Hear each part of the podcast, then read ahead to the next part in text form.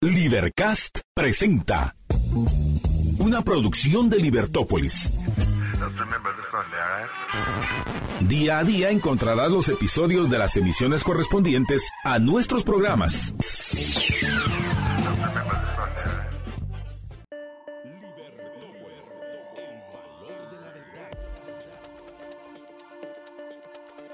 Muy buenos días, qué privilegio poder saludarles en un nuevo día, en un nuevo amanecer, en una nueva oportunidad, teniendo una hoja completamente en blanco para poder llenarla en este día, pues de diversas actividades, de diversos momentos, de diversas experiencias. Y sí, también sé que estamos a solamente un día ya, mañana será el día al cual denominamos el Día del Amor y de la Amistad, pero en realidad debe ser cada día de nuestra vida ese día para amarnos, para querernos, para sentirnos, para poder expresar amor y desde luego si usted lo recibe, pues también qué bueno, mucho mejor. Ojalá y sea así en su vida y que usted tenga ahí quien lo apapache, quien la apapache, quien le dé sus besitos, sus abracitos, con quien estar ahí, pues compartiendo su vida, si es lo que usted quiera, si es lo que usted anhela, si es lo que a usted le satisface pues qué bueno, así es. Pero en tanto nosotros tenemos eh, toda la información para este día con el análisis, ya sabe usted que juntos pues hacemos este análisis en el cual compartimos, en el cual nos platicamos y nosotros contentos y agradecidos. Mi nombre es Juan Francisco Rodríguez, estoy en Libertópolis por la mañana, desde lunes, martes, miércoles y viernes compartiendo con todos ustedes. Así que eh, iniciaremos entonces con los titulares para hoy. Empiezo con Prensa Libre que ha titulado para este lunes, hoy es 13 de febrero, siete políticos señalados por los Estados Unidos de Norteamérica buscan la reelección. Entre ellos, eh, el expresidente Portillo, ahora también eh, el expresidente Jimmy Morales, también recuerden ustedes que eh, recién ayer se hizo su proclamación como candidato por el Estado Nacional, nada menos y nada más que en la casilla número uno, o sea que es prácticamente ya un diputado. También el señor Valdizón, y entre los señalados hay cinco diputados incluidos en la lista Angel, pero que son candidatos en cinco diferentes partidos. Como usted sabrá, pues aquí al Tribunal Supremo Electoral eso no le importa. El 113 constitucional se lo pasan por el arco del triunfo. No tiene ningún tipo de importancia ni de relevancia para ellos. Eh, de ninguna manera y de ninguna forma el poder hacerlo. Sí, él es José Carlos. Usted vio ahí una cabecita así, peloncita que pasó y se atravesó. Él es don José Carlos. Hoy viene enojado, no sé qué le pasó, no sé. Ya ven pues. Pero bueno, entre otras cosas, el Papa Francisco llama al diálogo en Nicaragua. Tarde, papá. Ahí sí que tarde, papá. O sea, me refiero al Papa Francisco. Mire, eh, para mí que es eh, un llamado muy tarde al diálogo, ¿sabe por qué? Porque ya fue condenado a 26 años este obispo. No, si hoy viene con todo, todo lo viene tirando al obispo eh, Orlando Álvarez y realmente a mí me preocupa. El viernes hicimos una exhortación a la Iglesia Católica Guatemalteca Obviamente no tuve ningún tipo de respuesta ni espero tenerla, pero eh, realmente no me parece correcto que una persona que ha luchado por eh, levantar la voz, por alzar la voz, eh, tenga que purgar 26 años y cuatro meses en este régimen orteguista, murillista, que lo único que ha hecho es limitar las libertades de nuestros queridos hermanos nicaragüenses, entre otras cosas. Y también, desde luego, creo que vale la pena decirlo, eh, el primer país que se manifestó a favor de este sacerdote católico, no crea usted que fue algún país centroamericano, no fue hasta allá los de la esquinita cerca de la Patagonia. Fue eh, la conferencia episcopal de Argentina la primera que se manifestó a favor de este sacerdote católico nicaragüense. Acto seguido, el gobierno de España eh, le está diciendo a los 222 eh, expatriados nicaragüenses, miren, no tengan pena, si quieren patria, vénganse aquí a España, aquí los nacionalizamos españoles. Y nosotros, los hermanos centroamericanos, como siempre, ahí sí que como dice el dicho, no hay peor cuña que la del mismo palo, ni siquiera se ha expresado alguien para decir, miren mucha, Traigámonos a los nicaragüenses, veamos de qué manera se les puede apoyar. Son una disidencia, ahora será la diáspora nicaragüense, pero bueno. Y entre otras cosas, el 20.3% hay un aumento en la venta de vehículos nuevos en el más reciente año. Así es la situación y desde luego ayer Rihanna brinda un gran espectáculo en el Super Bowl del 2023. A mí no me gustó a mí realmente me dejó mucho que desear, no estuve de acuerdo, eh, me parece que no era lo mejor, pero bueno. Muy buenos días, don José Carlos. Ya que todo lo tiró, todo le valió, lo, le, vale a usted. Usted viene hoy enojado. ¿Qué le pasa? no, yo feliz, contento, agradecido, bendecido. enojado porque viene y está hablando. Le voy a contar varias cosas. Adelante. Una, es que por poco sentí que iba a decir el Papa Espurio, fíjese, por poco siento que, no, dijo, para que, nada, que, lo iba a decir, no, pero, no. pero puchis, vi No, que, no, no, no, vi que- no. tal vez porque había otro en al ese mismo sentido, tiempo, pero ya, ya yo en ese sentido el, el soy Papa muy Benedicto. XVI. Bueno, pero la- le, voy, a decir, en la conferencia episcopal de Guatemala sí ya se pronunció Ah, qué desde, bueno. y no estoy seguro si fue el viernes o el sábado, se pronunciaron eh, pues so- al respecto del obispo de Matagalpa en Nicaragua que fue condenado a 26 años de cárcel eh, con un comunicado que, que está en las redes sociales y que justamente pues hablaba acerca de el clamor que hay en los diferentes eh, espacios ah, para ah, pues apoyar al, al obispo y apoyar al pueblo nicaragüense, ¿verdad? Porque al, al- no es solamente el obispo, el obispo pues obviamente tiene una condena, una condena de 26 años, una condena muy eh, severa y encima de todo pues eh, eh, todo el gobierno nicaragüense porque usted dijo orteguista, también si empieza con esas cosas, pues, ay, yo también soy Ortega, y hay Ortegas buenos, y hay Ortegas malos, y hay unos que son espurios. Eh, conocí uno que no era Ortega y que tenía el apellido Ortega. Pero bueno, ni modo, esas son otras cosas. Veres, querido Sancho, amigo, diría el, el Quijote. Pero el, ah, eh, eh, ¿Usted en, este caso sería Sancho?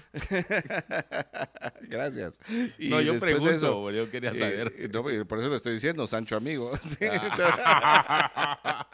Entonces, eh, mire, ya hasta amaneció cuando solo dije esas palabras. Bueno, la cosa pues. es que en la, eh, sí, la conferencia episcopal sí se pronunció al respecto. Entonces, para que lo, para que lo sepamos, la conferencia episcopal de Guatemala. Y otro dato es que eh, también para que usted sepa, los nicaragüenses no necesitan nacionalidad en Guatemala, no necesitan que los que reciban, con- porque la constitución política de la República establece que los centroamericanos son guatemaltecos de origen.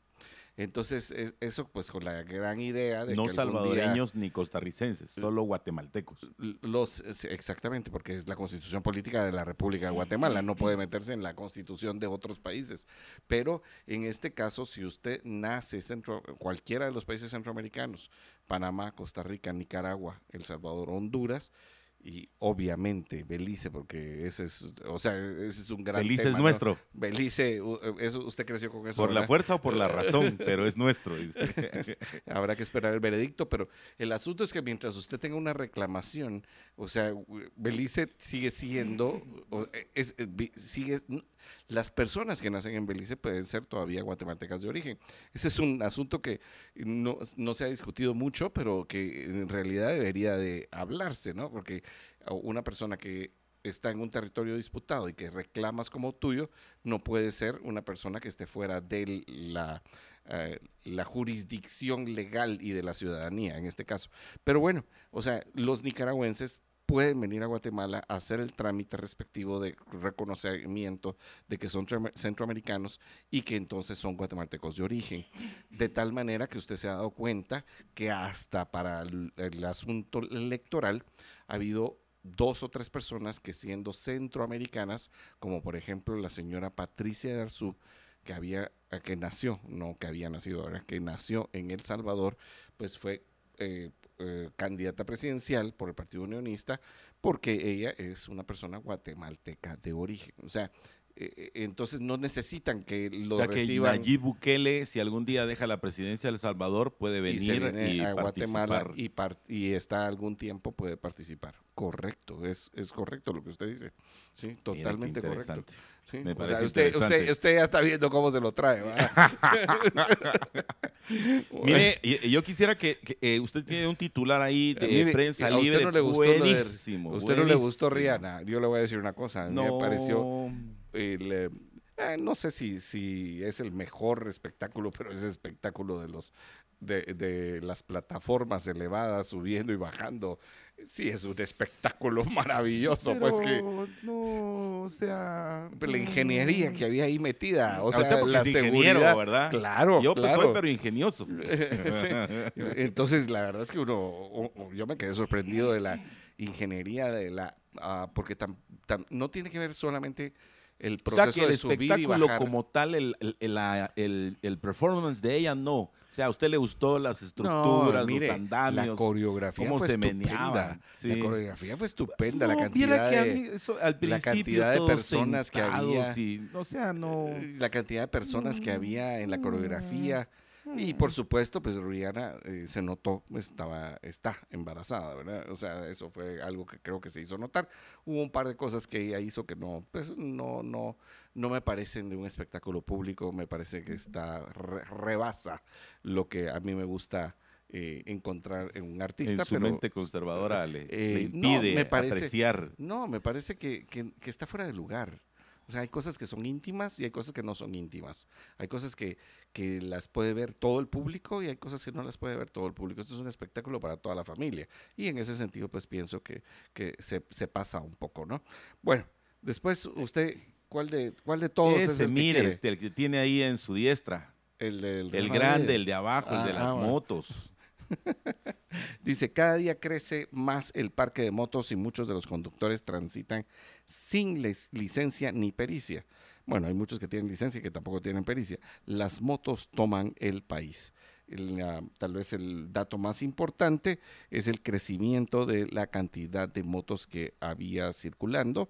Solo para, eh, pues aquí está un dato desde el 2005 hasta el 2022 y el, eh, quiero contar que en el 2005 habían 167 mil motos. Fíjese usted, Ya en el 167 mil. Sí, en el pues, 167, oiga usted los números. Dos años después, 300 358 mil. O sea, ¿Por qué se digo duplicó prácticamente. eso es lo que quería demostrar. En dos años se duplicó. Después estamos hablando que para el 2011 estamos hablando de que se duplica nuevamente, es decir, en cuatro años, 656 mil. Después nos vamos hasta el 2016, o sea, cinco años, para 1.200.000. Y mire usted, mire usted, hoy en Guatemala, bueno, no, esto es dato de 2022, 2 millones 200 mil motos. Eso es lo que nos reporta Prensa Libre como datos acerca Allá en de zona la de 18 cantidad. están los 2 millones y el resto los 200 mil en las otras zonas. es terrible. Recién vi, Impresionante. yo vi una, una discusión porque eh, entiendo, mire usted, cuando uno corre ya va más rápido que cuando va caminando. Cuando uno va en bicicleta va más rápido que cuando uno corre. Cuando uno va en moto va más rápido incluso que algunas veces en el vehículo. Y por eso no me explico por qué los señores motoristas van a unas velocidades, como digo, pues será que se levantó tarde y teniendo la facilidad de la moto, digo yo. O sea, es terrible. Y eh, resulta que hicieron, eh, algunos de ellos lamentablemente no respetan la ley, especialmente para las personas que van en la banqueta. Y ahora resulta que la banqueta también es un, es como Ah, un carril sí. para ellos. Sí, y ¿verdad? el nuevo carril de, de bicicletas eh, lo están usando como que si fuera de ellos también. O sea, Es mm, correcto. Estamos mal, ¿verdad? Pero fíjese que algo que me impresionó a mí es eh, que una persona eh, a unos vehículos de donde yo estaba, o sea, hizo su, o sea, uno va, eh, por ejemplo, quienes manejamos en el extremo izquierdo, sí. ¿sí?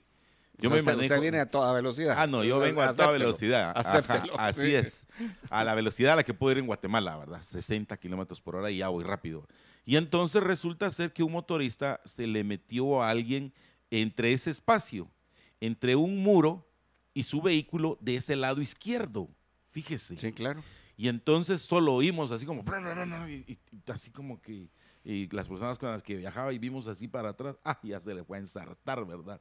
Y encima de eso son algunos Agresivos. son bastante agresivos, así como que, mira, que no ves que aquí voy.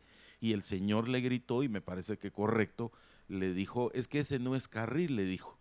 Y el señor ya se quedó así como que, o sea que en su mente el ratoncito se trabó porque no supo qué decirlo, porque en realidad ese no es un carril. Mm, Claro. no, ¿Verdad? es un carril. Y entonces... Ni eh, siquiera ir en medio ¿verdad? es, y es un entonces, carril. O y entonces viene siquiera. esta persona y el otro le siguió alegando, pero el otro para mientras en la moto, ¿verdad? Ajá. Y cuando sale la persona, era un, un, un ¿cómo se llama? Ay, ahorita se me fue la palabra. Pero era un gigante, pues iba a decir que era descendiente de aquellos. ¿Cómo se llamaban los? eh, Filisteos. No eran los nega- negavitas, no, tiene un nombre los que Sí, eran. los que-.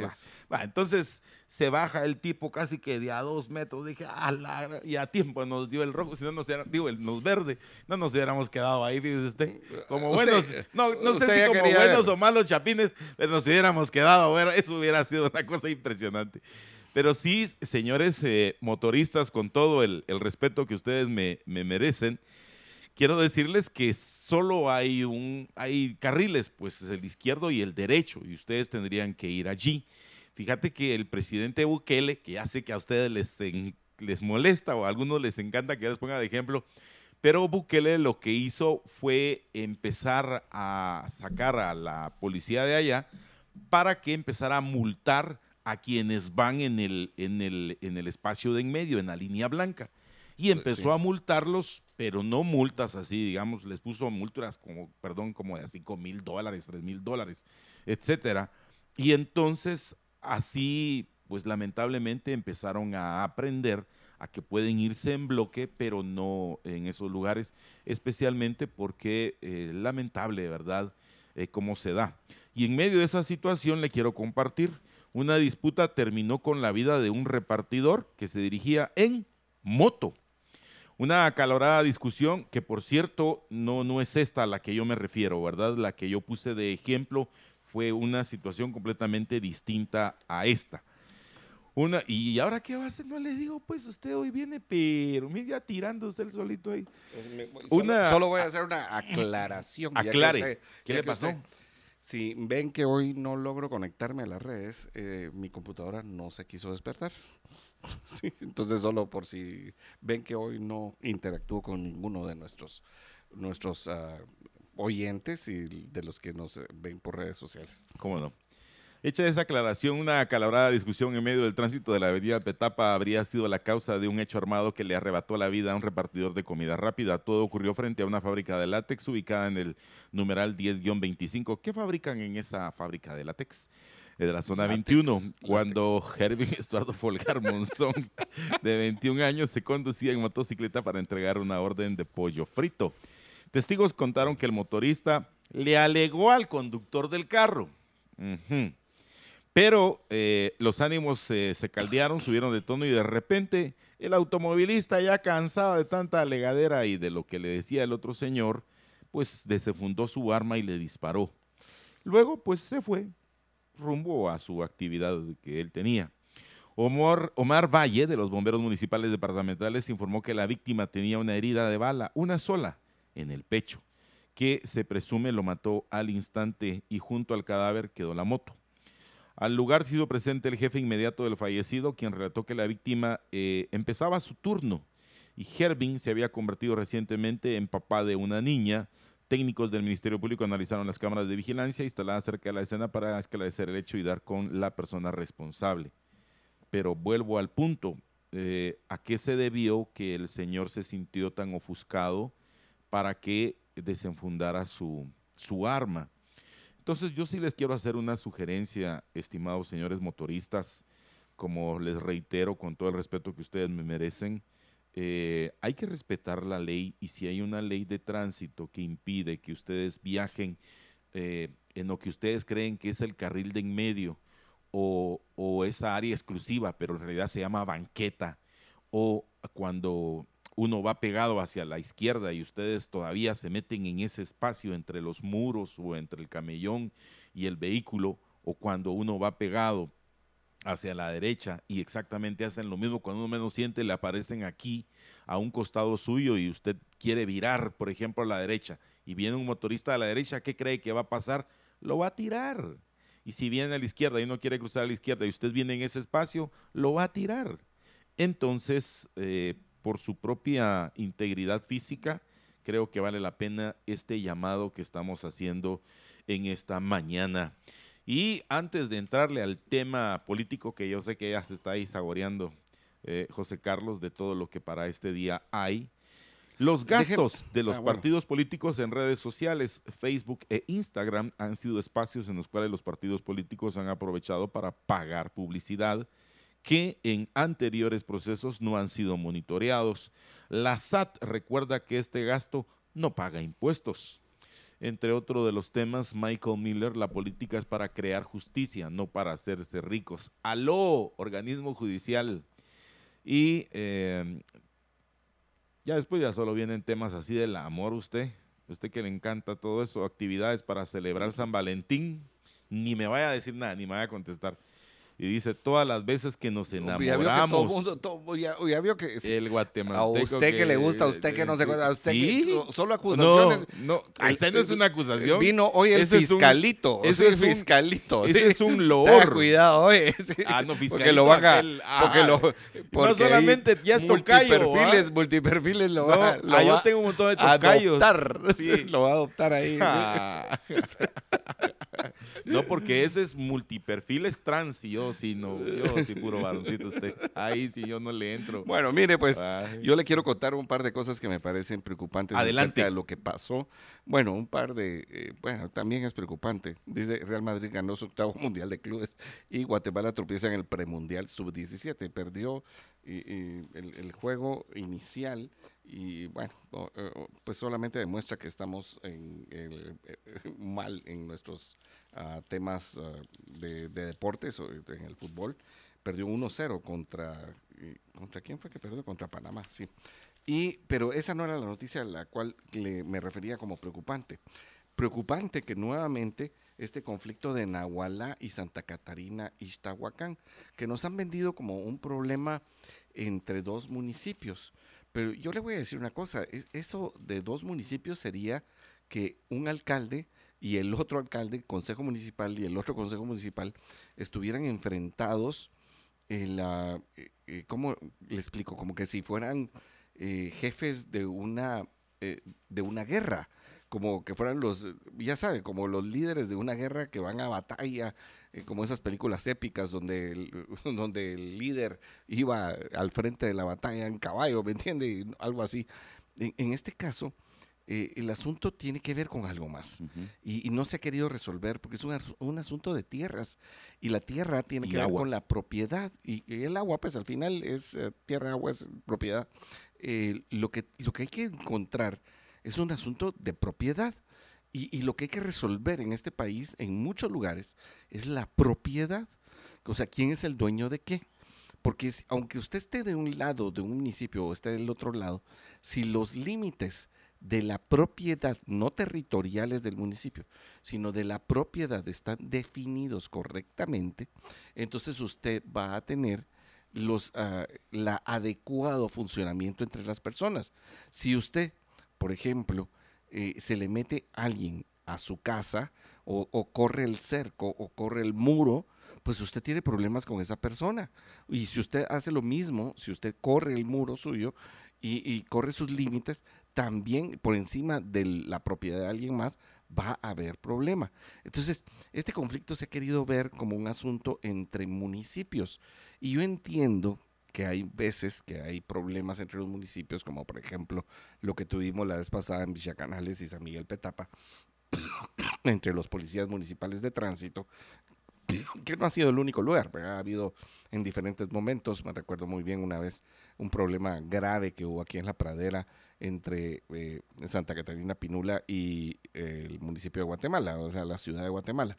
Eh, por, los límites también, ¿verdad? Eh, eh, también en los conciertos que hubo ahí arriba, ¿se acuerda usted? En el espacio E, creo que se llama. ya no me recuerdo el nombre, pues, pero entre las tres municipalidades, Santa Catarina, San José Pinula y Fraijanes, porque justamente en ese lugar confluían los tres, eh, los tres municipios. Pero el problema tiene que ver nuevamente con la propiedad. O sea, en este caso, si se delimita la propiedad de cada persona, entonces la- las cosas van a funcionar. Pero en este caso, o sea, en este caso, ya las cosas han pasado, eh, han rebasado. Murió un menor, y esa es la, la noticia del sábado, muere menor du- durante el nuevo enfrentamiento. De hecho, pues el entierro fue ayer y, y ataques armados entre comunidades dejan además tres heridos y casa del alcalde quemada. O sea, nuevamente efectivos del ejército y de la Policía Nacional Civil custodian la aldea Chirijox en Nahualá. Y eh, ese tipo de noticias eh, realmente son eh, preocupantes en el sentido de que hasta cuándo, pues, hasta cuándo va a actuar la seguridad, hasta cuándo va a haber una certeza jurídica en el municipio para que pueda estas personas vivir en paz. Porque mire, uno de los asuntos es que van a ser vecinos toda la vida y entonces hay que resolver el conflicto, hay que resolverlo para ver cómo hace, para, para ver cómo hacer para poder convivir, porque hay una propiedad y hay otra propiedad al lado. Entonces, ¿qué es lo que va a pasar? Mire, Juanfra, o sea, o se ponen en paz o uno de los dos se va a tener que ir. Y eso es sumamente preocupante, porque también ya leo aquí en las noticias que dice en nuestro diario, el diario del um, día ah, domingo, ah, no, del sábado, dice, ante la constante pugna entre Nahualá y Santa Catarina Ixtahuacán, varios pobladores han dejado sus casas y vecinos aseguran escuchar disparos. Entonces, justamente ya hay personas que están dejando su propiedad, son desterrados en su propia tierra. O sea, imagínese usted tener que dejar su casa, lo, todo lo que ha construido alrededor de eso. En algunos de estos lugares, recuérdese usted, que son rurales, entonces no solamente está dejando su casa, sino que su fuente de alimentación. Un conflicto que yo creo que ya, ya rebasa eh, los hechos de un conflictito eh, donde pues vemos a, una persona contra otra. No, este caso merece la atención y tiene que ver con un conflicto de propiedad.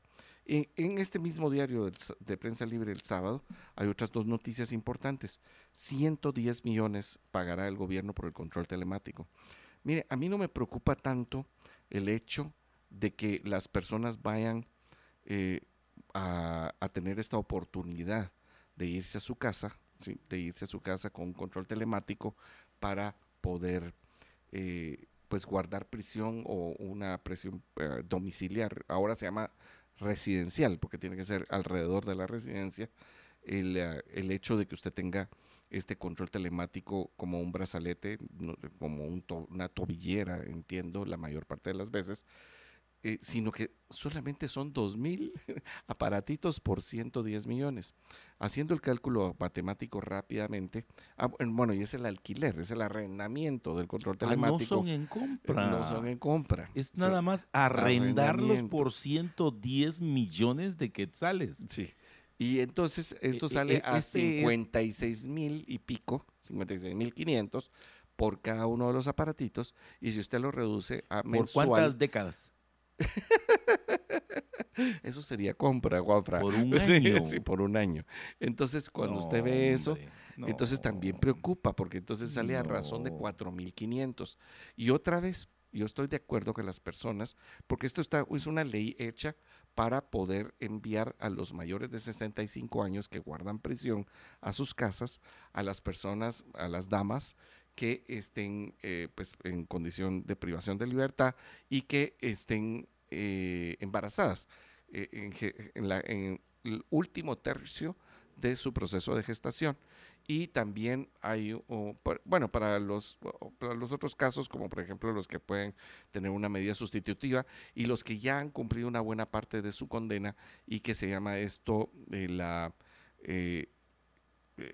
ah, la correctiva, no, progresiva, la, la liberación progresiva, así creo que se llama. Entonces, eh, está bien, está bien que las personas puedan ir a casa, que pues, dejen de estar en este sistema perverso que son las cárceles de nuestro país, donde se les cobra talacha, ¿verdad? Porque, o sea, hay que, eso no es algo que exista, no es un impuesto pues eh, que el Congreso haya puesto eh, o algo así por el estilo, pero la talacha, que es un asunto perverso que cobran las diferentes uh, clicas, voy a decirle así, aunque puedan, algunas son clicas de seguridad, por brindarle seguridad o por no hacerle daño a una persona. La otra, eh, pagar por la cama, o sea, porque no hay suficientes, como el hacinamiento es del 400%, pues tener esta situación de, tener que pagar por una cama y todas las otras cosas, como por ejemplo pagar por un teléfono, por la llamada telefónica, por eh, la hora del baño, eh, e, etcétera. O sea, y también los costos que tiene que ver con la familia, que eh, pues eh, trasladarse a visitar, llevarle comida, porque la comida que eh, dan ahí es incomible, o sea, dice que se la dan a los perros y ni los perros se la comen. Entonces, toda esta clase de gastos, pues obviamente tendrían que se reducirían de la, de la persona y puede ir a su casa y puede ir a trabajar a, su casa. Pero el, el punto tiene que ver con que serán esos los costos, Juanfra. ¿Serán esos los costos? te quiero compartir que aquí precisamente Jorge Jacobs hizo una investigación al respecto y presentó precios, eh, los cuales pues salían mucho más baratos. Pero como no es dinero de ellos, ahí sí que lo que no nos cuesta, hagámoslo fiesta. Eh, obviamente llevaría un proceso, pero me parece exageradísimo, 110 millones de quetzales y no es nuestra propiedad, sino solamente un alquiler. Tendría que ser un una persona muy bruta eh, en el texto real de la palabra, no como, como insulto, sino con el significado real de la palabra, tendría que ser una, una persona muy bruta hacer una negociación de esta naturaleza, en donde obviamente no hay un beneficio para los ciudadanos que al final somos quienes pagamos. Eh, solo nos quedan 20 minutos para alcanzar ya a las 7 en la mañana. A las 7 en la mañana, tal y como lo anunciamos en todas nuestras redes sociales, tendremos hoy la visita de los candidatos del partido Comunidad Elefante.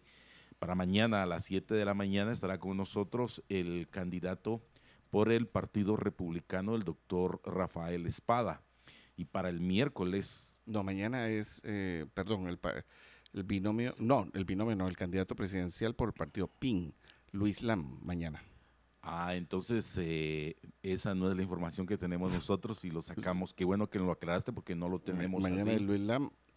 Eh, el próximo martes es eh, Rafael Espada. El miércoles, este miércoles 15 es la señora Sandra Torres. Es correcto. Sí, y en la, en la próxima semana, el martes es Rafael Espada y el lunes eh, el lunes vamos a tener un programa eh, por el amor que tanto le encanta a usted. Vamos a hablar del cuidado para nosotros mismos. 13 más 7 es 20, el 20. Sí, el 20. Yo le quiero contar una cosa. hoy es un día importante para, para varias personas. Hoy 13 se celebra el Día del Soltero o ah, de veras. Sí, entonces. Hay muchos que quieren este, esta, o sea, hoy van a aprovecharse de solteros, pero mañana no tener que incurrir en gastos en la susodicha. o susodicho. O, viceversa. O, visconversa, dice usted.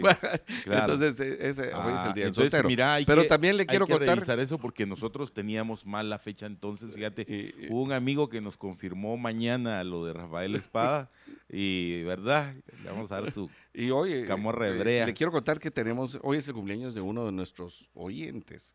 Ah, no eh, de veras. Sí, del ingeniero Manuel Canahui. y ah, también de otro saludos, Manuel. felicidades. pero que Manuel la pase Canahui nos escucha. Re bien. hoy es su cumpleaños. Que, la, pase, muy, bien. No le ponemos el happy amigo birthday Pepe Machado porque, nos... Sí, nos cortan, nos cortan. Que, imagínense usted.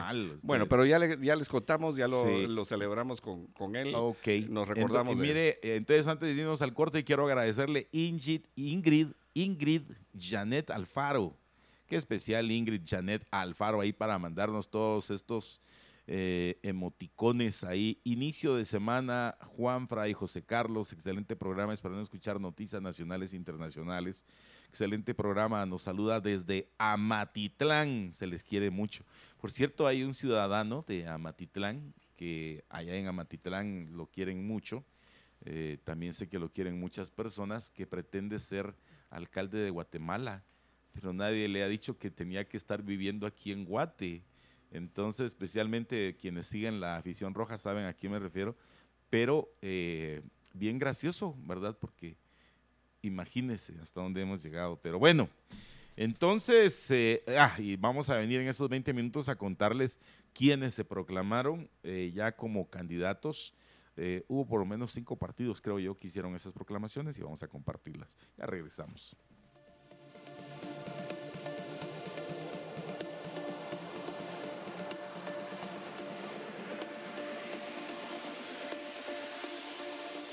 Mire, pues el 20 vamos a tener una celebración, ese va a ser el día para ustedes. Les tenemos una presentación, va a venir alguien a platicarnos, no de lo que leyó, no de lo que le contaron, no de lo que estudió, sino va a hablar de su propia vida y esa transformación en sí mismo. A mí me encanta eso. Mire, yo conozco algunos ideólogos, expositores, conferencistas, maestros, hasta conductores, periodistas, etcétera, que hablan cosas maravillosas de la libertad y que leyeron a fulano, a sutano, a mengano, son filósofos, son de lo que usted quiera. Y cuando uno le dice, pero mira, ¿y cómo lo aplicas? No, fíjate que no. Eh, no, yo solo me dedico a la exposición. Ah, vaya, digo yo. Bueno, entonces eso es equivalente a los que aran en el mar, dirían mis abuelitos. Pero eh, vamos a platicar con una persona que lo vive en carne propia. Y mire, entonces resulta que por lo menos tenemos siete políticos señalados por los Estados Unidos de Norteamérica, están incluidos en la lista Angel y eh, resulta que ya están inscritos como candidatos para participar en las próximas elecciones. Incluso alguien me decía, eh, allí en el chat nos está escribiendo que por qué José Armando Ubico Aguilar hasta tiene ya su credencial si eh, pues no podría ser candidato por el 113 constitucional. Pero vuelvo insisto, al Tribunal Supremo Electoral eh, no está considerando el 113 constitucional. Ellos no están considerando lo que la constitución dice que deben considerar. O sea, les pela pues en pocas palabras.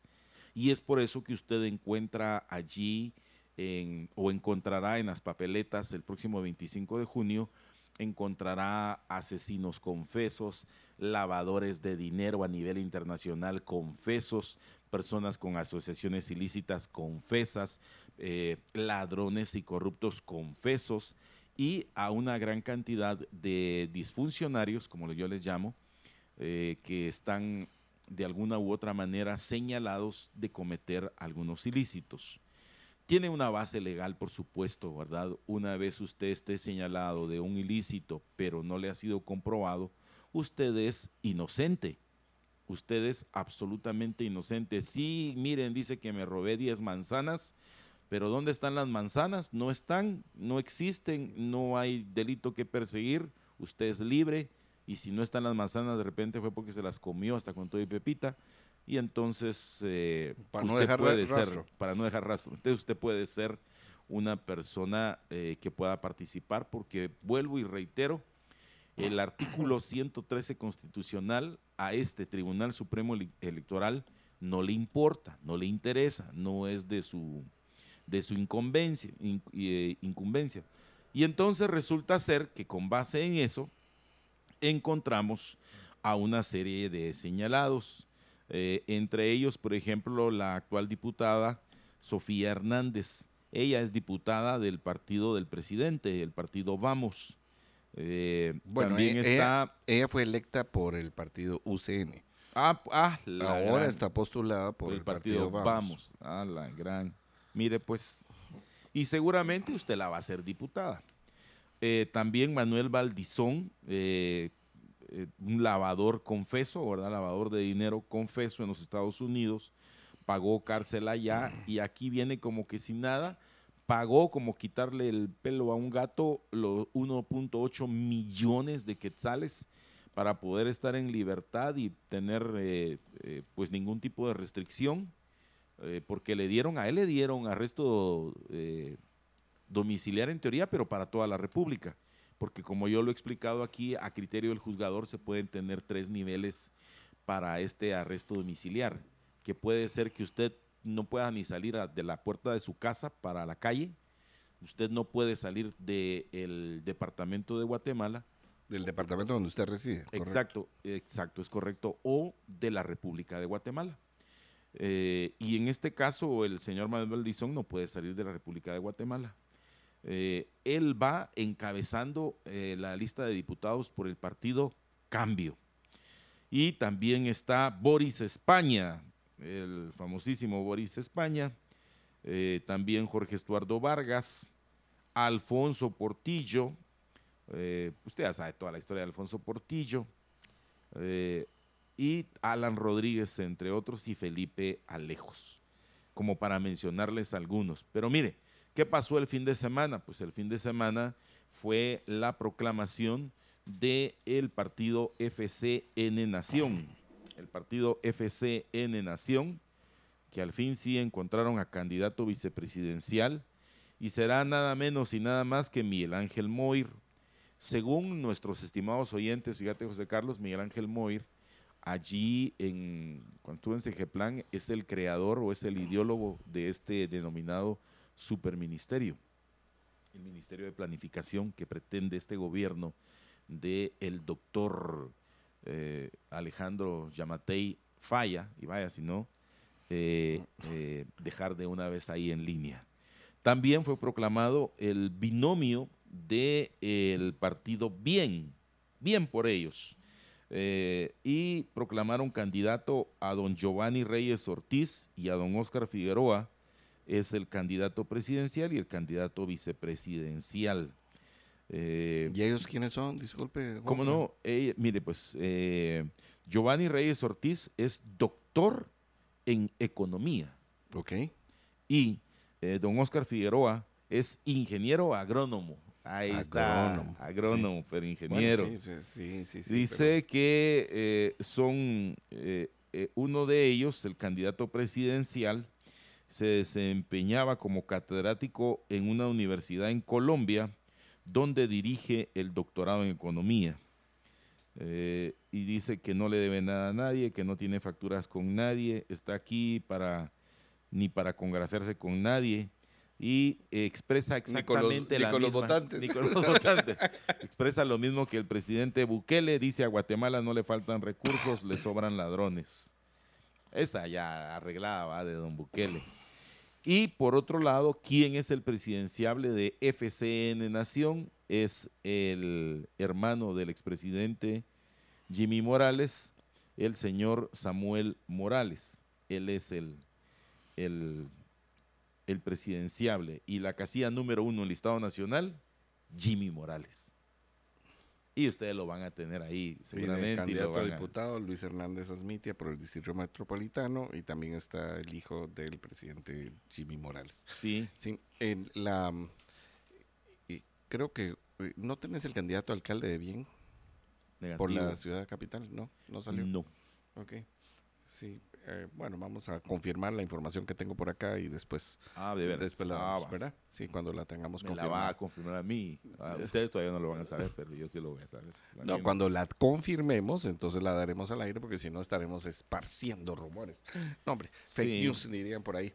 No, creo que otra vez, ¿verdad? Ya, ya iremos por, eh, creo que por 17 candidaturas eh, proclamadas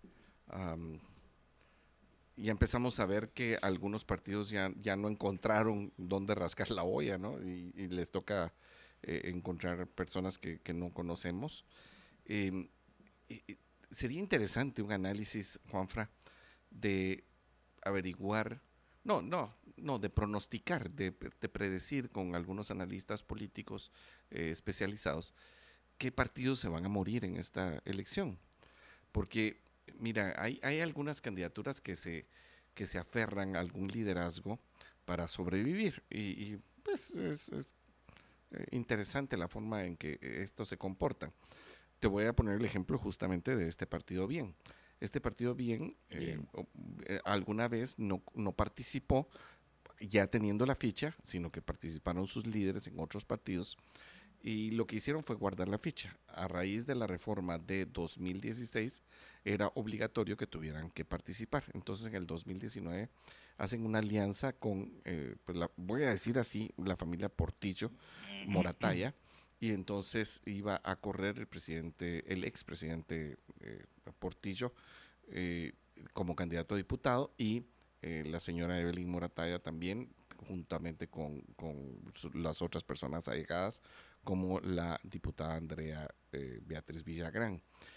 También el diputado Gustavo, eh, ah, se, me, fue ahorita el apellido, eh, pero ellos tres como parte de la negociación que tenía el, el, el presidente Portillo, Alfonso Portillo, para bien.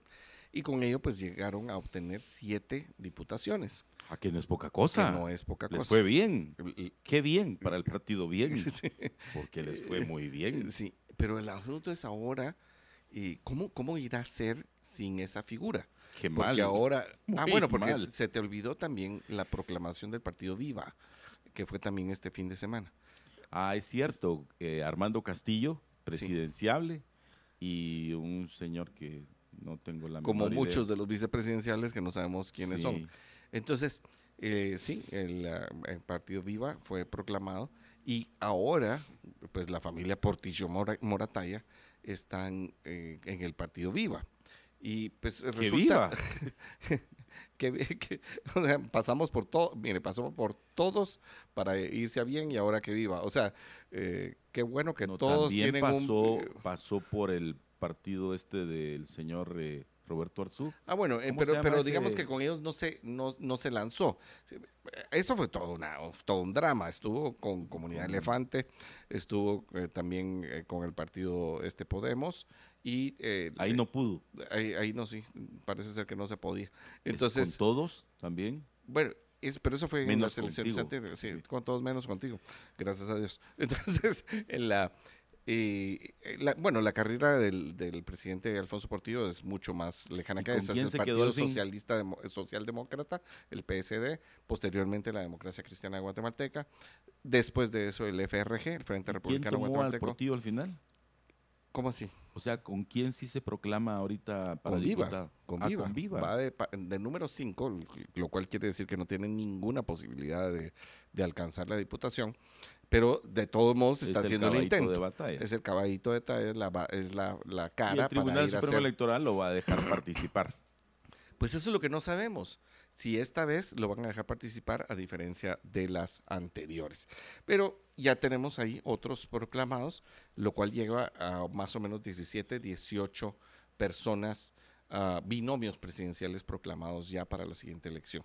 O sea, el cartón de la lotería se sigue llenando y, Hay tablas y cartones. y, y bueno, o sea, eh, pues seguimos con este proceso donde le- yo lo insisto, que le decirle a la, inf- a la población que es parte de lo que estamos haciendo aquí, que se informe, que conozca a los binomios presidenciales, su pasado, que eso es lo que estamos conociendo ahorita porque no estamos en campaña, ¿Es correcto? no en planes de gobierno, su ideología, su forma de pensar, lo que ha hecho en su vida personal, en su vida pública, Así y de esa manera poder eh, conocerles un poco más. Pero eh, justamente hay personas eh, que, que señaladas, ¿no? Y, y yo insisto, no hay que confundir el proceso penal con el proceso electoral.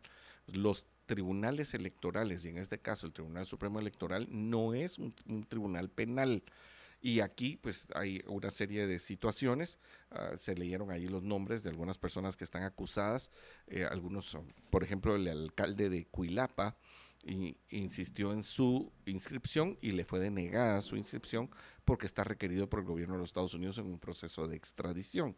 Ahora, El mismo proceso de el señor diputado eh, José Armando Vico. Armando Ubico Aguilar, que Exactamente. también está Pero en un yo, proceso fíjate de que yo no he visto que tenga credencial, porque él de hecho pidió permiso en el, en el Congreso y entiendo yo que está eh, de alguna manera en, al- en una especie de retiro, no, no de retiro de la vida pública, no de retiro espiritual. Ah, no porque la semana pasada estuvo en el Congreso de la República. Los fotógrafos lo fotografiaron allá. Llegó como con toda Como- tranquilidad. como Juan por su casa. como Juan, por- igual que el otro, el que se llama Roberto Calderón, o sea, hace la Bueno, fiesta, pero se sí. cae una jovencita desde el De quinto nivel, fallece en su apartamento, eh, y ahí toma un proceso de investigación y ahí va para diputado otra vez. Va, O sí, sea, va por la casilla número 4 o 5 también del Estado Nacional del partido Vamos por una Guatemala diferente. Vamos. Bueno, nos tenemos que ir, pero no, No, sin no, nos tenemos que ir. a un corte. Ah, a un corte. Usted, ah, Mire, extraña. Con todas las noticias, yo, yo le recomiendo que en este 2023, Quinfica, que cuida de tu salud naturalmente con productos detox, antiestrés, mire, o sea, para todo este proceso electoral le conviene Quinfica, energéticos naturales y mucho más. Quinfica, tu laboratorio natural. Visita hoy una tienda Quinfica cerca de ti. Estamos en el Centro Comercial Montúfar, en la zona 1, en el Zapote, zona 2, en la zona 9, en la zona 10, allá por la 20 calle, en la zona 13, en zona 15, en el Boulevard Vista Hermosa, también en San Nicolás, Majadas y Antigua, Guatemala. O haz tus pedidos al WhatsApp 4022 2256. Le repito, usted ya se lo sabe, 4022 2256. También en www.quinfica.com y en Facebook como Quinfica Medicina Natural.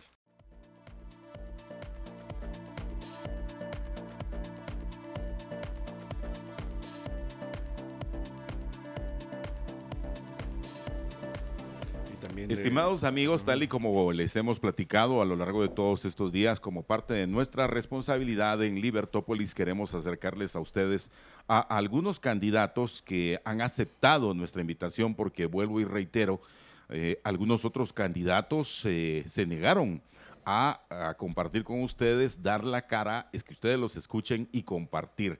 Así que en esta mañana queremos darle la más cordial bienvenida a Hugo Peña. Hugo Peña es de el partido Comunidad Elefante. Hugo, la mejor de las mañanas, bienvenido a esta que es la Casa de la Libertad. Juan Fara, buen día, muchísimas gracias por la oportunidad. José Carlos, un honor de verdad estar en Libertópolis. Aquí estamos listos para lo que ustedes digan, para las que sea. Bueno, Pues así Pues, es. Primero que todo, también agradeciendo que hayas venido para compartir con nuestra audiencia, más que con nosotros, con nuestra audiencia. Hoy, eh, como hemos reiterado y lo volvemos a decir para que no haya ninguna confusión, no estamos hablando acerca de planes de gobierno ni estamos haciendo un llamado al voto, sino que lo que estamos haciendo es conociendo a los candidatos que eh, justamente eh, Juanfra ha dicho correctamente, ¿verdad? Los que han aceptado y algunos que, que, eh, pues obviamente hasta ayer supimos de sus proclamaciones y que no sabemos ni dónde contactarlos. No, Porque por nadie ejemplo, los conoce. porque nadie los conoce, sí. Entonces, por ejemplo, este doctor de economía tal vez hay que mandarle a, a- a A Colombia. Colombia, sí, hay que mandarle a Colombia, Pues No sabemos, pero bueno. Pero la cosa es que eh, te- hoy tenemos la entrevista con el licenciado Hugo Peña de Comunidad Elefante y queremos preguntarle acerca de su vida, acerca del partido y de algunas otras cosas que eh, son las que siempre hemos comentado en esta etapa. Y bienvenido Hugo y nosotros pues empezamos, ayer eh, fue la proclamación de, de ustedes, no, ya, ya fue a- anteayer, el sábado. Y en, ah, entre las cosas que pude leer acerca de esta proclamación es que tú decías que tú tenías una gran experiencia en la parte pública. Entonces, para que nos cuentes un poco acerca de esta eh, vida pública que tú has tenido y de eh, tu vida pasada hasta para, pa- pues, para pensar en que hoy puedes optar a la presidencia de nuestro país. Bueno, muchísimas gracias audiencia, buenos días. Eh, es muy sencillo.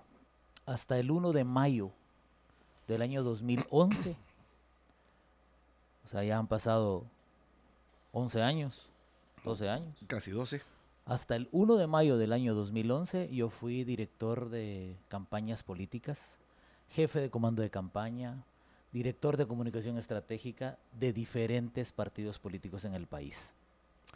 Yo tuve la dicha de tener la oportunidad en el año de 1995 de tener eh, un espacio para dirigir la segunda vuelta del FRG y se perdió la elección por dos puntos. Entendí en esa elección que la comunicación es fundamental, fun- tristemente en una sociedad que es muy fácil de- se adapta muy fácil a los conceptos que los políticos le dicen. En esa época era mucho más sencillo porque había únicamente medios tradicionales. Hoy es muy complicado. Pero en ese momento descubrí que mi vocación estaba ahí. Mi vocación en la parte de la comunicación y la vocación no es más que hacer lo que me gusta y que me paguen por eso, porque eso a nosotros nos da realización. Claro.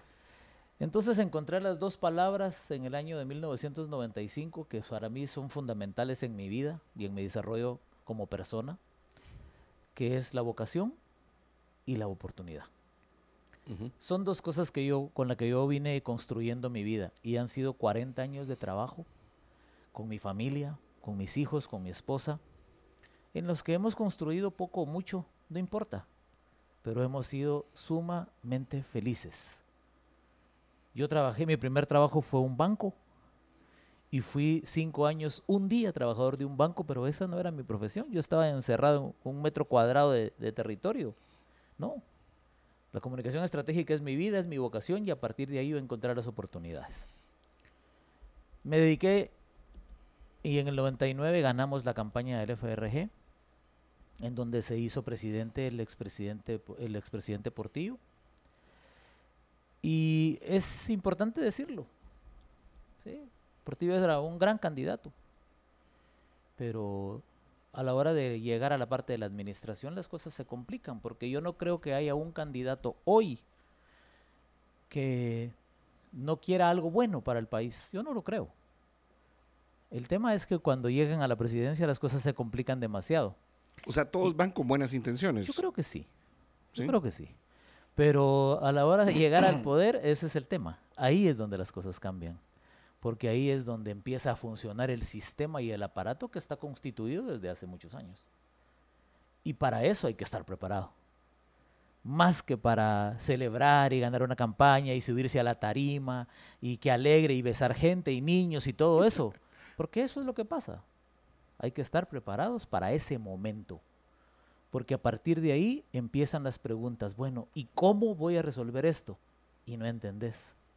Entonces hay que esperar, tiene que venir alguien que enseñe y se tardaron un año. No, es una locura. Luego de eso, después de ese 99, yo lo viví muy de cerca. Estuve 14 días, 14 días. Después de trabajar 6 años consecutivos, estuve 14 días porque vi cosas que no quería ver y entendí por primera vez en mi vida que la palabra no era determinante para no meterte en problemas. Entonces estuve 14 días y salí. O sea que no trabajaste en el gobierno No. del FRG. No trabajé en el gobierno del FR. Muy bien. Lo único que hice fue apoyar y llevar al presidente Portillo a la presidencia junto al equipo del FRG. Y tengo que decirlo porque esto no lo había dicho nunca, pero como ustedes le abren a uno el espacio para poder abrir uno el corazón, ese fue un aporte completo, todo el tema de producción, creatividad, desarrollo estratégico, etcétera, que la empresa que yo tenía en ese momento hizo a la campaña. Por supuesto que cuando salí de ahí entendí cuáles eran las razones que verdaderamente habían motivado. Y ahí perdí el ego. Porque el 26 de diciembre que se ganó esa elección, mi teléfono no dejaba de sonar. En esa época mi número de teléfono era 216-8534. Era de siete cifras todavía. No dejaba de sonar. No dejaba, no dejaba de sonar mi teléfono. Todo el mundo encima apoyando porque pues yo caminaba en la camioneta del presidente. Pero una vez salí de casa presidencial y me puse en las gradas sobre la sexta avenida enfrente, se acabó el sonido del teléfono. Eso quiere decir, la gente te busca única y exclusivamente por interés. ¿sí? Se te acabaron las llamadas, se te acabaron las amistades y empezó la crisis económica porque había que sali- salir adelante. Tuve la dicha Claro. entonces de recibir una llamada 20 días adelante de Roberto Aldana, hay que decirlo, con nombres y apellidos, para decirme que Leonel López Rodas estaba muy interesado para que su servidor, que había trabajado en contra del PAN en la elección anterior, trabajara nuevamente a favor del PAN y se reconstituyera el Partido de Avanzada Nacional, que en ese momentito había entregado el poder y tenía dos puntos de aceptación. Acepté el reto porque necesitaba trabajo Claro. que esa fue mi vida durante desde 1995 hasta el año hasta el 1 de mayo del 2011, esa fue mi vida, atender políticos. Recuperamos el PAN, se tuvo un proceso de primarias tratando de democratizar la institución, y ahí entiendo yo que las instituciones son fuertes, pero los hombres muy débiles. Porque lastimosamente el ego y el poder le mueve el piso a cualquiera. Eso ha hecho que institucionalmente yo tenga un concepto distinto de lo que debe ser un partido político. En el año 2003 tuve la dicha, después de el rompimiento institucional que se dio en el PAN, en donde en ese momentito Oscar Berchet tenía 82 puntos de intención de voto y el partido y el Partido Avanzada Nacional como tal tenía 62. Eso quiere decir, si las cosas se hubieran respetado dentro de los márgenes de la negociación y no hubiera prevalecido el ego y, los y las malas recomendaciones en este caso, el Partido Avanzada Nacional hubiera repetido, hubiera retomado el poder y además hubiera tenido el control absoluto del Congreso, pero no se dio. Entonces, tengo la dicha de que el día que yo salgo de la oficina de la dirigencia del PAN, pero no había caminado 10 metros, cuando me llama eh, el, secretario privado del ingeniero Álvaro Colom, que en paz descanse, Álvaro, que se llamaba Fernando Monroy, se llama Fernando Monroy, y me dice, mira, Huguito, nos dicen que ya te fuiste del, del PAN, venite con nosotros, pues vamos a la UNE. Llegamos a la UNE el 3 de abril y Álvaro tenía 2.3% de intención de voto. Había sacado 200 mil votos en la elección anterior. Se hizo un trabajo ordenado, con poco recurso, en donde hubo que innovar mucho, pero con un concepto. Y logramos llevar a Álvaro a segunda vuelta en contra del gobierno. Porque el gobierno en ese momentito, el candidato oficial del gobierno era el general Ríos Montt, que en paz descanse. Y Álvaro se metió y logramos meternos a, segunda vuelta y lamentablemente por decisiones siempre erróneas me removieron a mí del cargo entre la primera y la segunda vuelta, llegaron otras filosofías, otros principios y lastimosamente se perdió. Esas dos campañas para mí marcaron la vida porque entendí que las campañas políticas no se ganan, Juanfra y José Carlos, y audiencia. Las campañas políticas se pierden las gana el que menos se equivoca. Las gana el que hace lo que debe de hacer. Entonces me especialicé profundamente en el tema y en el 2007 operé tres campañas políticas. Operé la primera vuelta del Partido Patriota, operé la segunda vuelta del Partido UNE, ganamos la presidencia con Álvaro y ahí dos conceptos, con el Partido Patriota mano dura, cabeza y corazón y con la UNE en la segunda vuelta en el mismo año eh, la violencia se combate con inteligencia. Y una tercera campaña más que metió diputados, que era la de No te preocupes mi vida, ya vienen tiempos mejores. Entonces, eso consolidó mi vida en la parte estratégica y de eso, de eso he vivido hasta el 1 de mayo del 2011, en donde por problemas con la dirigencia del Partido Patriota, después de venir operando por mucho tiempo la campaña, pues yo decido salir, como siempre, con carácter, con decisión, con valentía.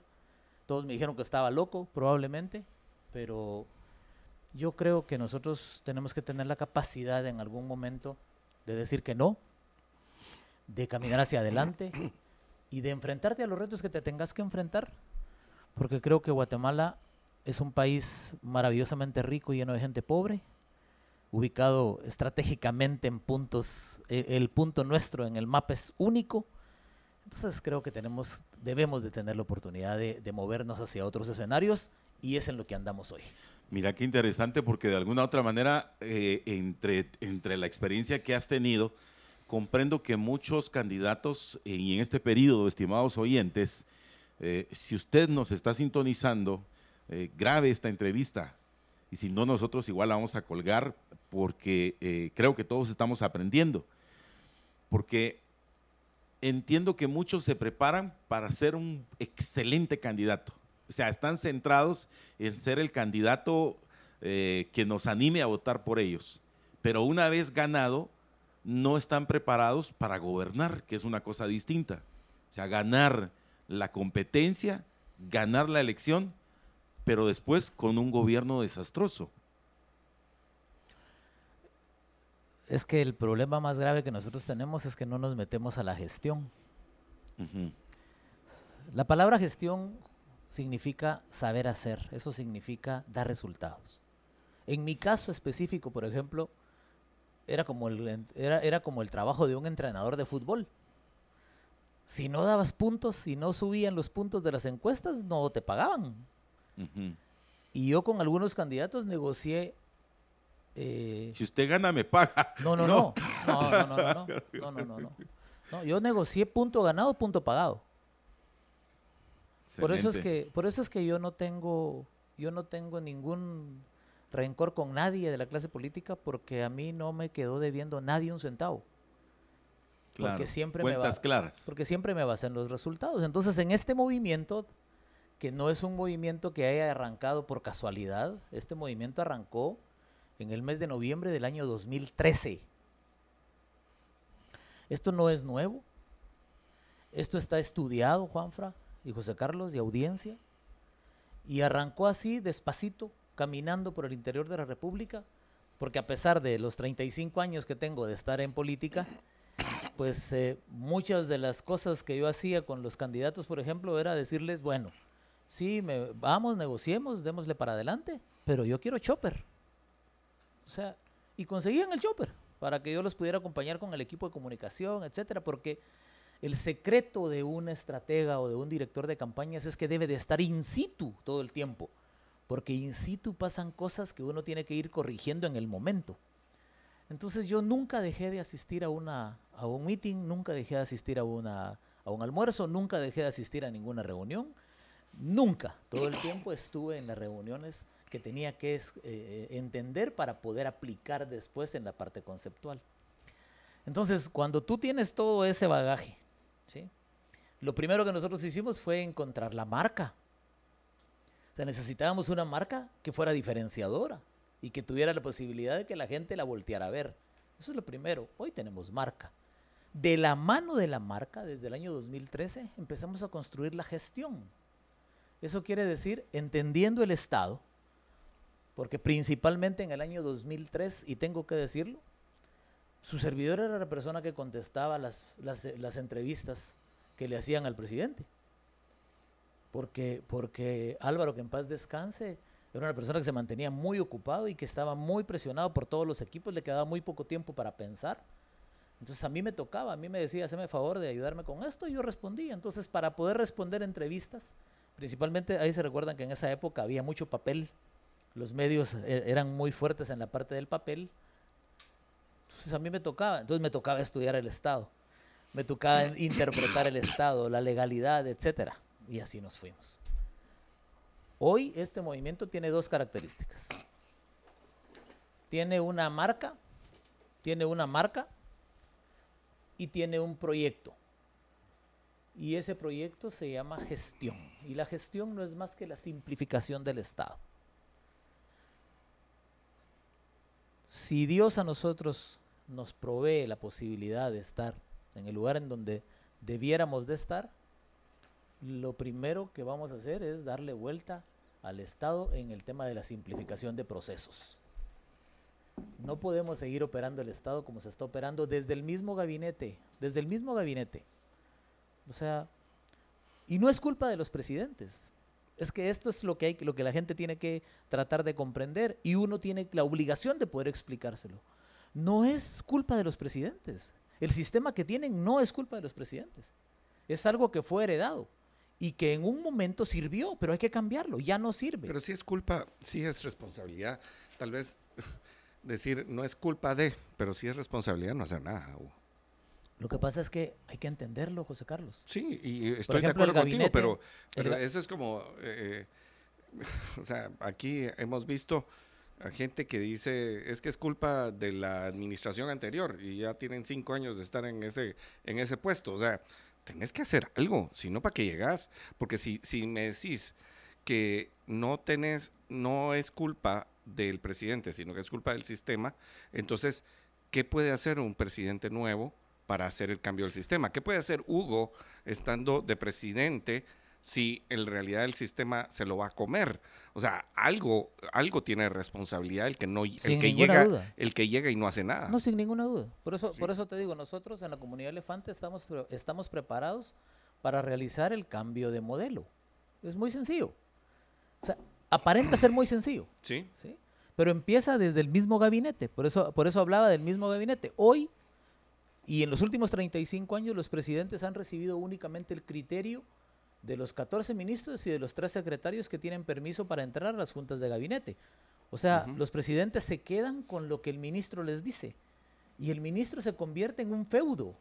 Y ese feudo tiene intereses. Y ese feudo tiene cosas atrás, inversores atrás, que están muy, muy interesados en que el Estado siga haciendo ricos a muy pocos. Porque esa es la verdad del Estado. El Estado es el mayor proveedor. Eh, yo no conozco en el país una familia que no haya nacido, que la fortuna que tenga la familia no provenga del Estado. Todos, sin ninguna duda, en algún momento pasaron por el Estado. Porque el Estado es el centro de negocios más grande que hay en un país. Y no solo en Guatemala. Entonces, lo que hay que hacer es empezar por el cambio de modelo. Y te lo voy a poner muy sencillo con un problema. Sí. Un problema, nada más, solo para que, para que vayamos viendo. El problema de la desnutrición. Solo para que hablemos de un problema de la desnutrición en temas de análisis.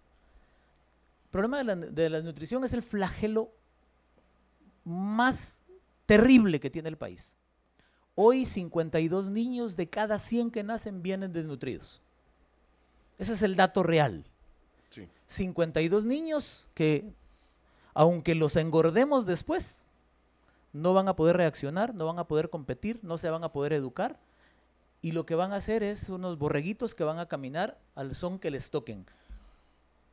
Y van a pedir lo que quieren, pero no hay que darles lo que quieren, hay que darles lo que necesitan. Pero ese flagelo, que se llama desnutrición, hoy está distribuido. Los 10 mil millones de quetzales del presupuesto están distribuidos en ocho instituciones del Estado.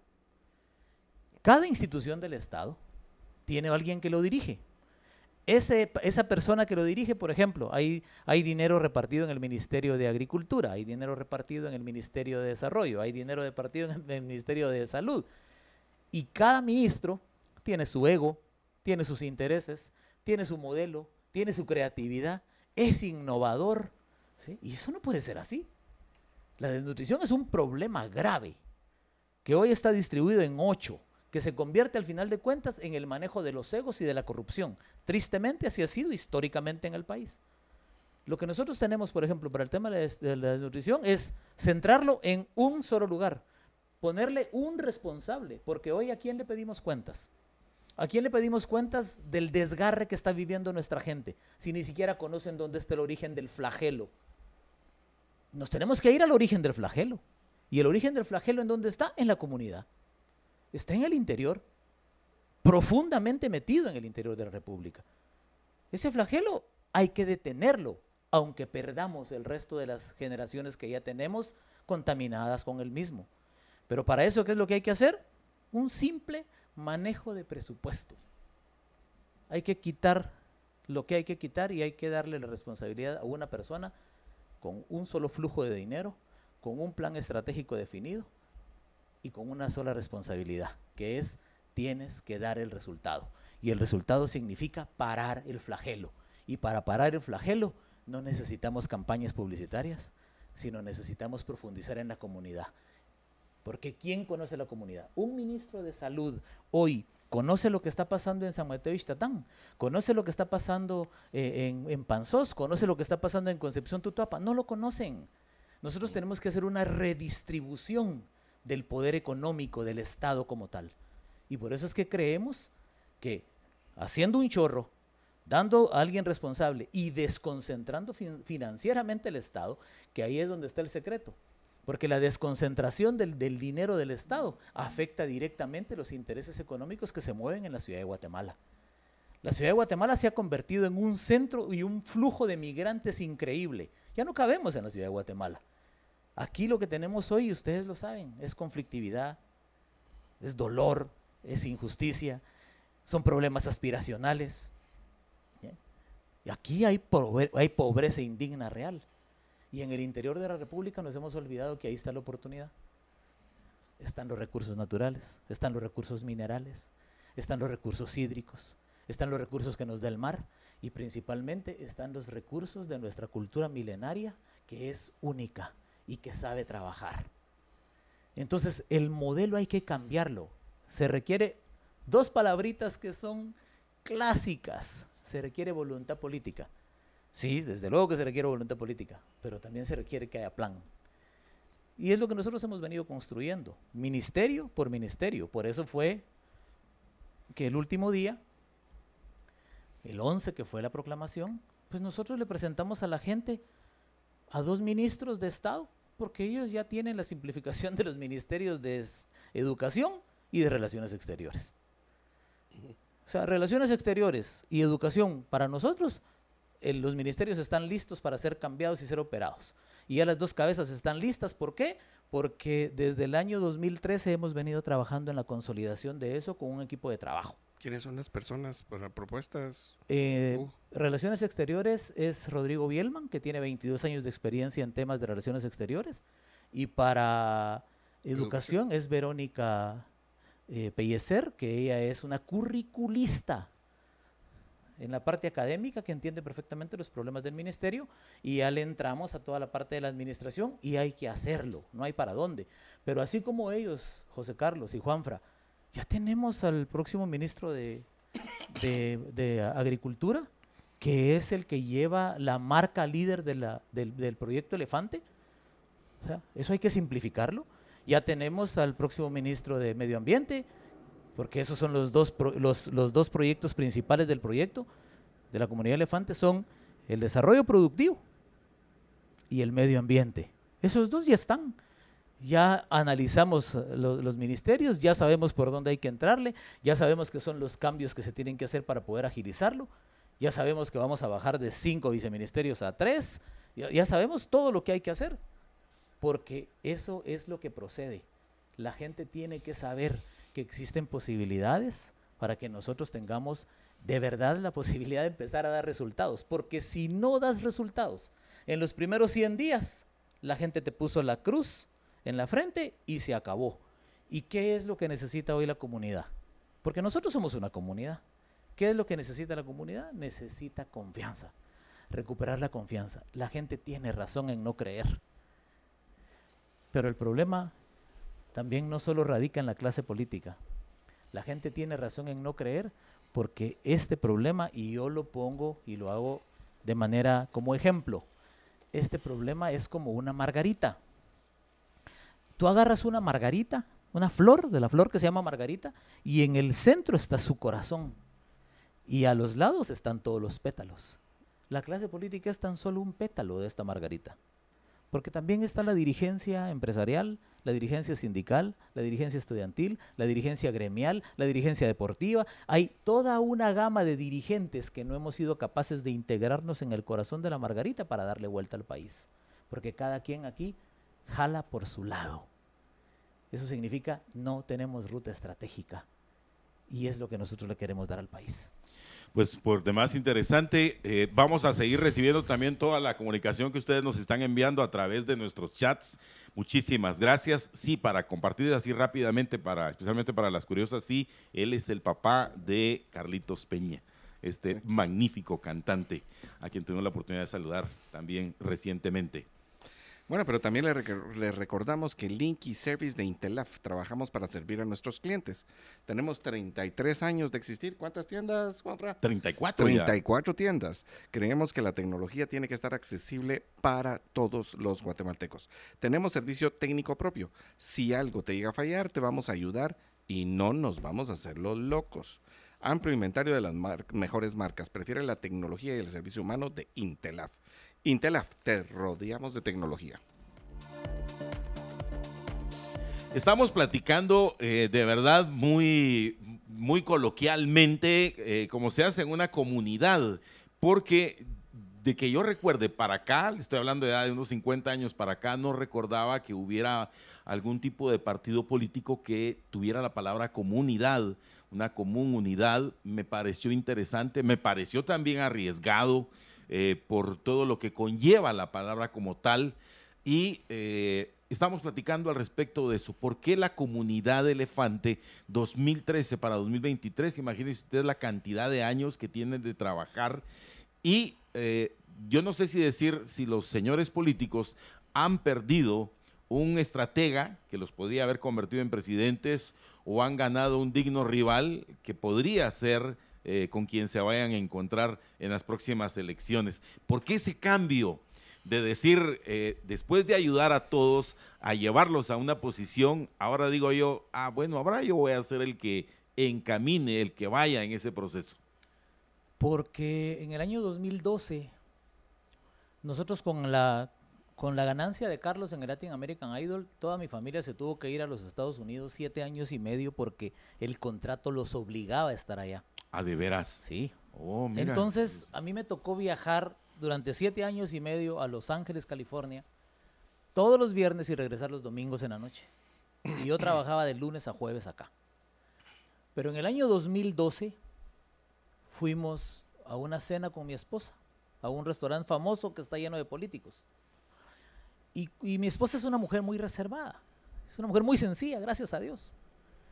Y resulta que cuando veníamos saliendo del restaurante, me detiene uno de los muchachos porque pues conozco a todo el mundo de la, clase política y me dice, Huguito, ¿cómo ves las cosas en el país? Entonces yo le digo, mira, con el lenguaje que usé en ese momentito, ah, lo veo medio jodido.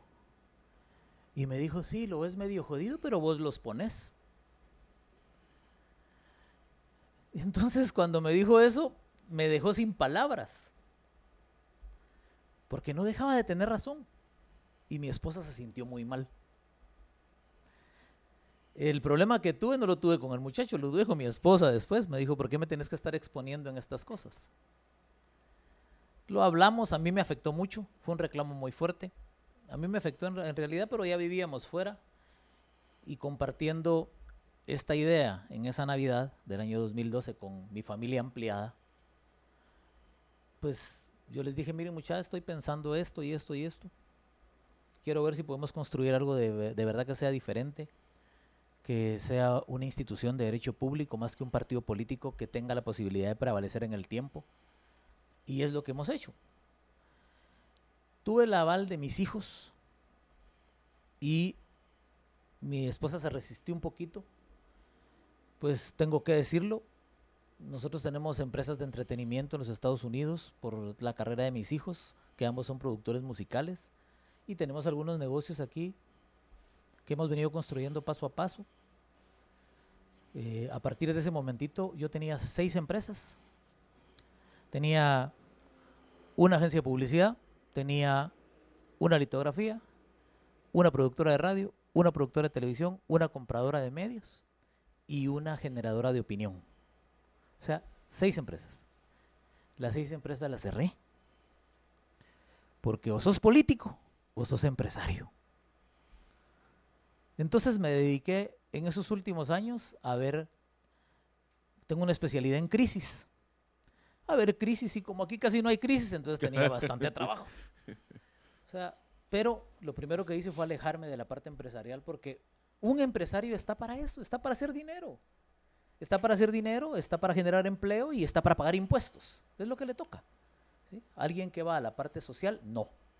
Entonces eso fue una, un, un cambio de vida total y empezamos a prepararnos para este momento. Esa es fundamentalmente la esencia del por qué. Yo creo que la gente te puede juzgar y lo que, es, lo, es lo que van a decir, pero no importa. No importa. Pero, pero esto... eh, lo hecho, hecho está. Correcto. Y hay que corregirlo. Correcto. Pero significa entonces que en la actualidad, ¿de qué te estás manteniendo si vendiste todos tus, tus ingresos, tu Mis patrimonio, hijos. tus bienes? Nosotros, mis hijos son los que se encargan de los negocios. Con ellos hicimos un acuerdo y ellos son los que aportan a la casa para que nosotros nos mantengamos. Y por supuesto, hay gente que me llama, venía a resolverme esta crisis, venía a resolverme esta crisis. Y pues como afortunadamente tengo relación con todo el mundo, realmente yo estoy en el mercado de la crisis, estoy resolviendo problemas constantemente y eso es puntual. Estoy como de freelance trabajando. Pero eso es- son cosas muy, muy puntuales que se dan, pero que nos alcanza para vivir bien. Y- nosotros, y- y- nosotros no queremos nosotros no queremos ser millonarios. Nosotros nos conformamos con lo que tenemos, con lo que necesitamos. Hugo, ¿y el partido? Porque eh, mantener un partido y tener todas las asambleas, toda la, la parte de la afiliación, eh, toda esta, eh, y bueno, y ahorita que se viene la campaña, eh, ¿quién, quién Hay financia, gastos, la, ¿no? ¿quién financia la, la campaña? Nosotros tenemos, primero somos un grupo de personas que están comprometidas con el cambio del país, eso es lo primero. Eh, yo tengo un aliado muy cercano, que es mi secretario general, porque ni yo soy el secretario general del partido. Se llama Rodrigo Antonio Pellecer Rodríguez, él encabeza la lista nacional de diputados. Rodrigo es un empresario, Él fue el, el ministro de... ¿Fue ministro? No, no, para no, no, nada. no, no, no. Es que por el, por el nombre me parece conocido. No, perdón. Pellecer no. Rodríguez, por eso no, Rodrigo era un coordinador de células, Del PAN. no, No. un coordinador de células de Casa de Dios. Ah, ok. Ah, mira. Ah, y él manejaba aproximadamente 130 células, eran 2.400 personas y cuando yo le presento el trabajo, lo que, el pensamiento estratégico de la comunidad elefante, hace ocho años él decide salirse de Casa de Dios, abandona la iglesia y se mete directamente a hacer política porque el, el criterio de él es, en la iglesia yo atiendo a 2.300 personas y estoy creyendo que estoy salvando vidas, no. En la política si lo hacemos bien podemos salvar a mucha gente. Y por eso él se vino Y para acá. ahí el término de comunidad. El término de comunidad tú lo dijiste perfectamente, Juanfra. Común, unidad. O resolvemos los problemas que son comunes unidos o estamos fritos. Ok. Y eso nos incluye a todos. ok. Eso nos incluye a todos. eh, sí, entiendo ese, ese, ese proceso, pero lo cual significaría, eh, viendo este, este proceso, eh, ustedes son autosuficientes en este momento. en este Es- momento sí. Y te lo tengo que decir. Por ejemplo, ¿Sí? Eso tiene que ver con la parte de la institucionalidad de los procesos en un partido. Aquí cada quien, cada secretario departamental, por ejemplo, de los órganos legales, se rasca con sus, se rasca con sus manos sus pulgas. O sea, aquí es que tú tienes que formar a la gente. Te voy a poner un ejemplo. Sencillo. Nosotros estuvimos formando gente durante muchísimos años en el departamento de Huehuetenango. Lindo y querido. El 20 de diciembre del año pasado, nosotros teníamos 24 municipios de 33 para competir. Ah, Llegó alguien y me sacó a 12 candidatos, porque les pagaron el 20 de diciembre sumas que uno no se imagina. Y te rompen la institucionalidad. Y por eso es que hablo yo de que los problemas multidimensionales no los podemos ver desde lo chiquito que somos como país. Lo tenemos que ver continentalmente. O sea que no los habían convencido ustedes al 100% para que hayan vendido su, Estaban formados. su primogenitura. Estaban formados. o sea, ya se los llevaron como desparasitados, decía- como diría pero cierta como, persona. pero ¿eh? como diría Vinicio Cerezo, que fue uno de los presidentes a los que yo atendí, siendo empleado todavía de la Secretaría de Comunicación Social en el año 86, Estabas bien jovencito, entonces. sí. sí. decía Vinicio, no hay hombre que aguante un cañonazo de 50 mil pesos, mucha, decía, decía Vinicio. ¿Sí? Y ahí está comprobado. Entonces, eso, por ejemplo, te mata el poder, te mata el poder institucional. Y nosotros lo que, lo que nosotros hemos ido es formando a nuestra gente para que sean eficientes en la escasez. Bueno, eso es un principio administrativo. Desde normal. luego, uno tiene que ser eficiente en la escasez y nosotros somos un partido de escasos recursos. ¿sí? Y no nos estamos quejando. Al día de hoy hemos hecho todo con el aporte de a poquito de cada quien. Aquí cada quien se paga su transporte. ¿Sí? Aquí cada quien hace lo que tiene que hacer. Porque O sea si que no- ahora ya no hay O sea, más no hay chopper. chopper, Ya sí. no hay chopper. Uh, qué casualidad. sí, yo no, no, hay camino, chopper. chopper. yo no camino en chopper. Yo no camino en chopper y no camino en avioneta. Durante mis años de carrera como estratega de, las dif- de los diferentes partidos políticos, porque tengo que decírselos, los conozco a todos. Y conozco a todos los candidatos. Yo no me movía si no me movía en chopper, José Carlos. bueno, Hoy, está, está bien. o sea, estás 10 conociendo las carreteras ahora. Está bien. No, Sí, está, está no, bien. no, no, no, no. Pero- Estoy sin nalgas. Me quedé sin nalgas. Bueno, eso es.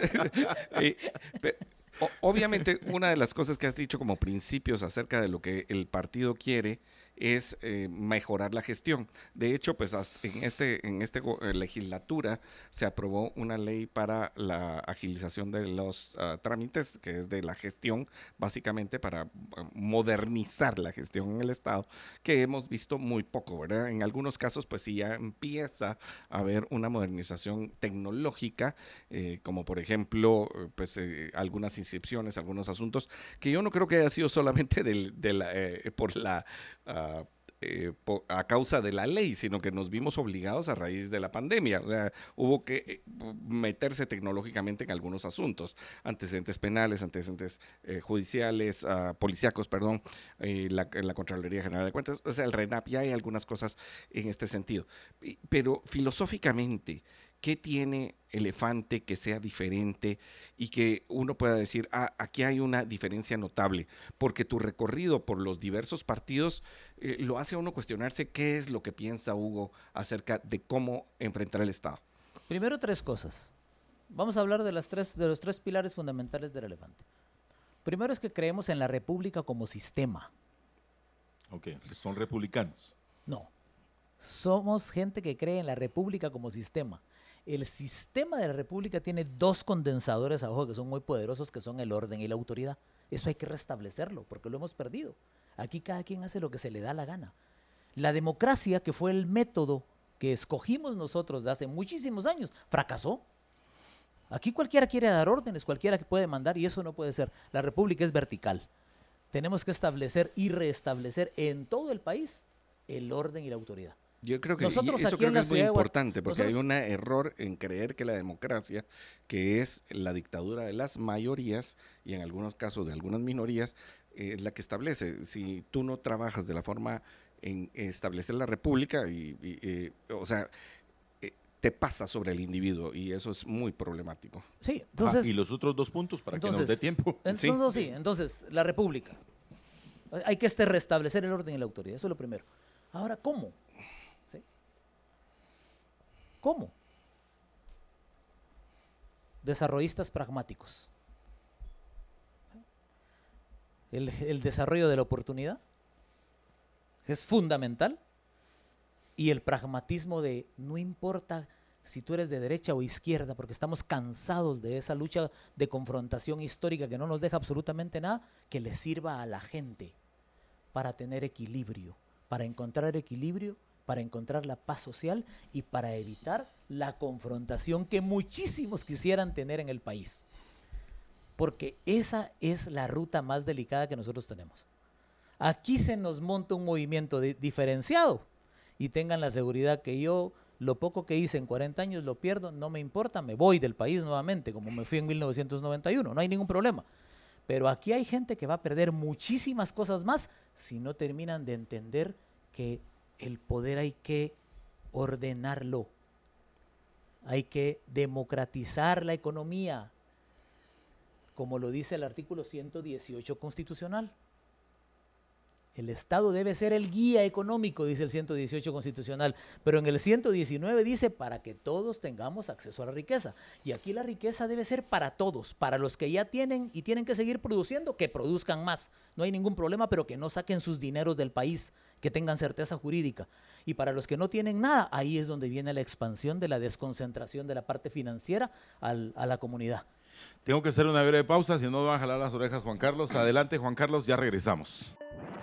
Sigue en sintonía de Libertópolis. El valor de la verdad.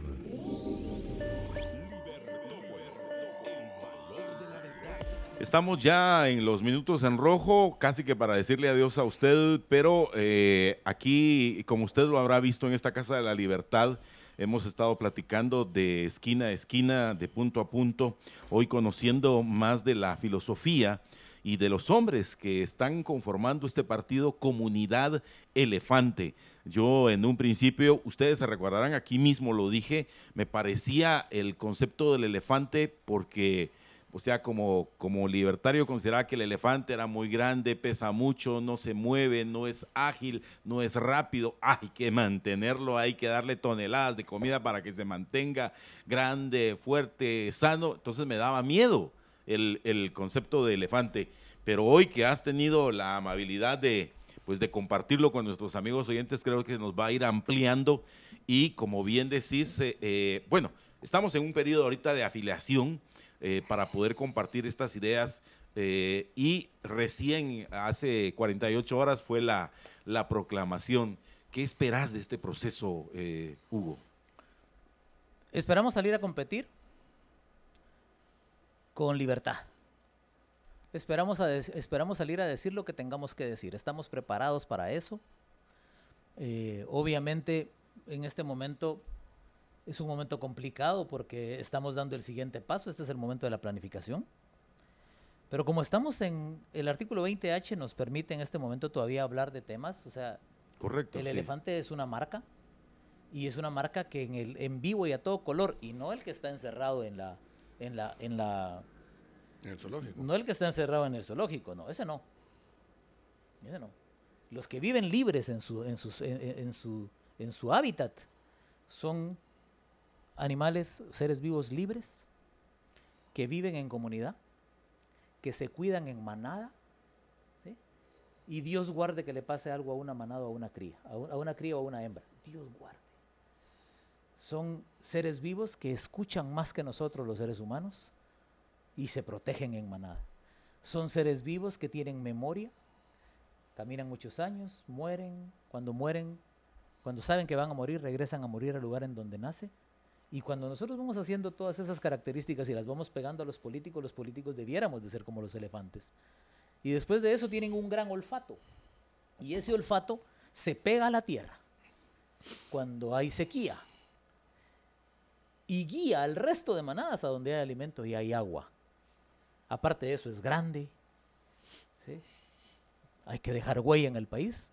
Hoy tenemos huella de dolor, de tristeza histórica, en deterioro. Pero lo más importante, después de todo esto, que es la parafernalia del, elefante, que es lo que va a generar un discurso diferenciado, que es que tenemos que salir del gobierno con la cola chiquita para que no te la machuquen.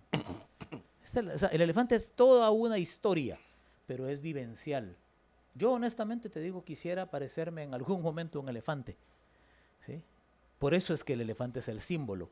Además de que cuando tú fuiste a la escuela, el primer animal que aprendiste a leer y escribir fue el elefante cuando te enseñaron las vocales. A de árbol, e de elefante, I de iglesia, O de ojo, U de uña. Esas cinco características, esas cinco palabras fueron las cinco primeras palabras que aprendimos. O sea, lo llevamos en el corazón. Y para crear una marca tú necesitas dos cosas. Que tenga un conector sentimental y que tenga un conector racional. Eso es básicamente el tema del elefante. Pero es real, no es un juego. Bueno, eh, el compromiso que hemos hecho al aire también con nuestros estimados amigos invitados y con todos ustedes oyentes es que esta sea la primera de una serie de entrevistas que esperamos poder compartir y desde luego después del 27 de marzo poder volver a verte eh, y ya con más amplitud platicar de todos estos temas. Hoy con nosotros Hugo Peña del el partido Comunidad Elefante. Muchísimas gracias, José Carlos también. Muchas gracias. muchas gracias a todos, sí, a Juan Carlos, sobre todo a nuestra respetable audiencia. Aquí seguimos peleando, luchando porque usted sea respetado en su vida, su libertad y su propiedad privada.